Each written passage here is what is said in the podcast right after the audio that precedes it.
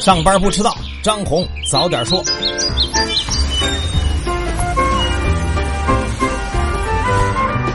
各位听友早，今天是四月二十二号，星期一，欢迎收听今天的张红早点说。新的一周上来还是说大事儿。昨夜今晨最大的事儿是斯里兰卡连环爆炸。昨天呢，斯里兰卡多地连续发生了八起爆炸事件，目前系列爆炸至少造成了两百一十五人死亡，四百五十人受伤。也有当地媒体称，死亡人数已经上升到两百二十八人。经中国驻斯里兰卡使馆确认，有两名中国公民在袭击中遇难，受伤中国公民的人数呢正在进一步核实。目前使馆已经启动了应急机制，并提醒在斯里兰卡的中国公民注意人身安全。虽然目前呢还没有组织宣布为这次的袭击事件负责，但斯里兰卡国防部长称，这次的事件是宗教极端分子所为。目前警方呢已经逮捕了十三名嫌疑人，并将进一步调查。斯里兰卡总统西里塞纳表示，已经向斯里兰卡三军警察和特别工作组发出指示，对所有涉及事件的人采取行动，对爆炸案进行调查，并决定从当地时间昨天下午六点到今天早晨六点实行宵禁。斯里兰卡航管当局表示呢，已经暂停了国内所有的航班，并发出了最高级别威胁警报。昨天，中国国家主席习近平也已经向斯里兰卡总统西里塞纳致慰问电。习近平指出，中国政府和中国人民坚定同斯里兰卡人民站在一起，坚决支持斯方维护国家安全和稳定。八起爆炸，简直是战争。回到国内，四月十九号，游戏版号申请新规公布。四月二十二号，也就是今天，全国游戏版号受理将正式开放。此前申请版号但没有获批的游戏项目。也需要按照新规要求重新申请版号，审核将按照申报时间顺序依次受理。一家游戏公司的高管表示，这次新规加了几条新的限制条件，不过对于正规的游戏公司影响有限。从整体上来看呢，这是对游戏行业的利好，因为有规则总比没有规则好。据统计，自从二零一八年底版号审批开闸之后，截至目前已经发放了十二批近一千款游戏，但是过审游戏数量同比明显减少。二零一九年一季度共七百九十五款游戏获批，比二零一八年同期缩减了近六成。这边开闸了，那边银行不良贷款开始收闸了。最近呢，部分地区监管部门对于银行资产质量真实性的标准越来越严格了。目前，浙江部分银行已经收到了逾期六十天以上贷款纳入不良的窗口指导，并且开始执行了。一位监管人士就指出，这种做法呢，是为了落实银保监会的相关工作精神，将逾期六十天以上的贷款纳入不良，一是可以进一步反映资产质量的真实情况，二是能够真正提高对小微贷款等的不良容忍度。不过，据我们财经记者了解，目前呢，只有浙江等个别省份在推进这件事山东东北地区、河南省的多个银行的不良率已经居高不下。如果进一步暴露风险资产质量，可能会导致核心一级资本的缺口变大，暴露资本金不足的问题。掩耳盗铃呗。所以银行也不容易，不良贷款要收紧，但对于陷入债务危机的企业还得倾囊相助。最近，ST 康德新债务危机持续发酵，三亿美元债最终以违约告终。四月十八号，康德新公告说，公司未能按照约定筹措足额的偿付资金，境外债券已经构成了违约。针对这次的债务危机呢，当地政府曾经组织银行给 ST 康德新贷款1.5亿元，但从体量来看，杯水车薪，并不能起到缓解的作用。实际上呢，ST 康德新的境外债券违约并不出乎市场意料。早在今年一月份，账上有一百五十亿的 ST 康德新就没能偿付到期的十亿元超短融。深交所呢也多次下发问询函，质疑企业财务问题。来说说水泥的反垄断。最近，国家市场监督管理总局反垄断局点名六家水泥企业，要求他们参加建材垄断行为告诫会。这六家企业是中国建材、海螺水泥、冀东水泥、华润水泥、华新水泥和山水水泥。这六家的水泥熟料产能占到了国内总产能的百分之六十二。同济大学研究员刘旭就表示，选择告诫而不是执法，说明监管者了解到相关违法事实或者接到了举报，但由于种种原因，暂时不能展开调查，所以希望通过告诫让涉嫌垄断的企业有所收敛。告诫会将会在这个月举行，选在这个时候呢，也是因为国内大部分的工程将陆续开工，水泥需求量开始大幅上升，水泥涨价的情况比较普遍。再来说说最近竞争激烈的北京大兴机场的新航权申请。北京大兴机场呢，计划在九月份正式运营，所以围绕这座新机场的航权申请已经进入了激烈的争夺阶段。根据民航局的公告呢，已经有东航、南航、厦航等七家航司申请了大兴至首尔的航线，四家申请了大兴至巴黎的航线。韩国和法国之所以是本轮航权分配的重点呢，是因为两国和中方协议增加了部分新航权。此外呢，竞争新航权其实也是一个新政的体现，因为此前北京到巴黎的航线都是由国航独揽，现在呢，则是远程航线上引入了。竞争的机制打破了一条远程航线一家承运人的制度。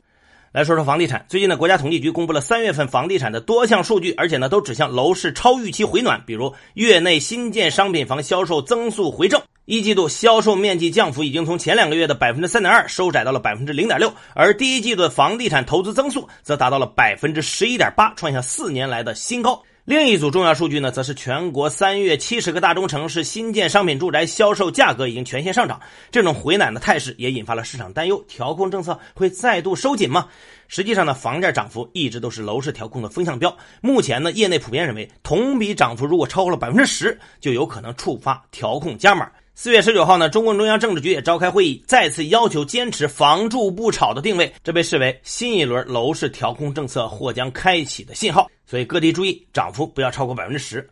而另一边呢，则是因城施策的频频放松。四月十八号，呼和浩特正式发文明确，本科及以上学历的应届和往届三年以内的毕业生，在试点范围内就业或者自主创业的，就可以申请享受安居住房政策。我们来看看这个具体的政策，很直接：一，价格按照项目所在区域市场价的百分之五十来确定，也就是半价买房，五年内不得销售；二呢，采取按揭或者公积金贷款的首付比例最低可以按照百分之二十支付。不过有两个条件：一是已婚，二是本地户籍。当然，户籍已经全面放开了，这个不难，好像已婚也不难。涨了就调控，卖不动就鼓励你买。楼市的招呢，一直没怎么变。最后再来说说非洲猪瘟。中国内地的最后一个省海南也爆发了疫情。根据农业农村部新闻办公室的消息呢，四月十九号，海南省万宁市和儋州市发生了非洲猪瘟疫情。昨天呢，海口市也发生了疫情。至此呢，除了港澳台地区外，全国三十一个省级行政区无一幸免。这个事儿就有点奇怪了，这非洲猪瘟是咋知道行政区划的？好，接着关注今天的财新说，怎样提升营商环境呢？财新周刊社论指出，要用政策透明度来提升营商环境。政府信息公开旨在保障不同市场主体依法获取政府信息的权利。可以为经济社会活动的决策和预期提供重要参考，提高政府工作的透明度是建设法治政府的必然要求。因此，政策透明构成了一个地区市场竞争力的重要元素，市场主体的投资信心也很大程度上基于此。现如今，政府信息公开条例已经正式公布，当务之急是落实好修订后的条例。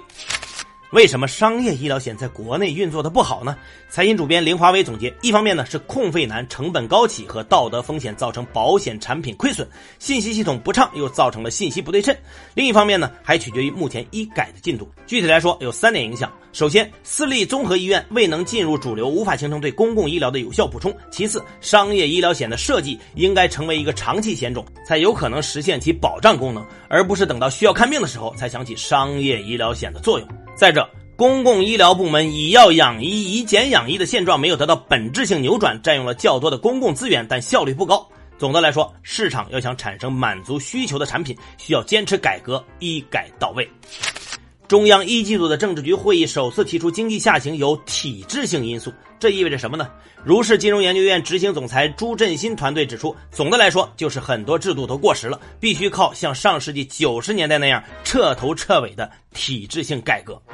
为什么说互联化将颠覆整个交通运输行业呢？沃尔沃集团 CEO 伦德斯泰特在接受财新时间采访时回应：物流和运输系统本质上是货物和人自由的移动，有了数字化和互联化，不同要素间的互动更加紧密。因此，从以价值链为导向的角度看，互联化在某种程度上是进一步升级运输系统的基础。另外，互联化还将降低环境影响，提高效率。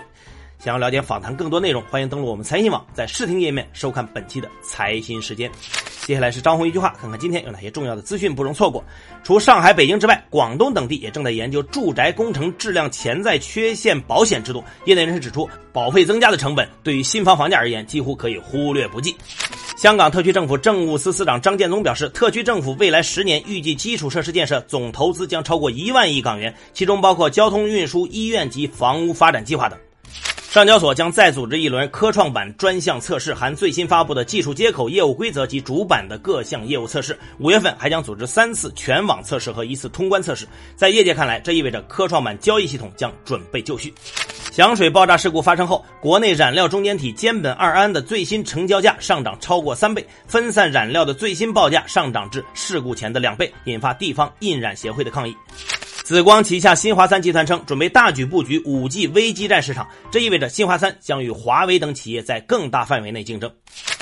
大智慧除上市首年外，2012年至2018年公司扣非后归属母公司股东的净利润、经营活动现金净流量持续为负，收到了年报事后审核问询函。好，以上消息来自于我们财新网、还有新华社和三大证券报，各位安心上班，好好挣钱，咱们明天见。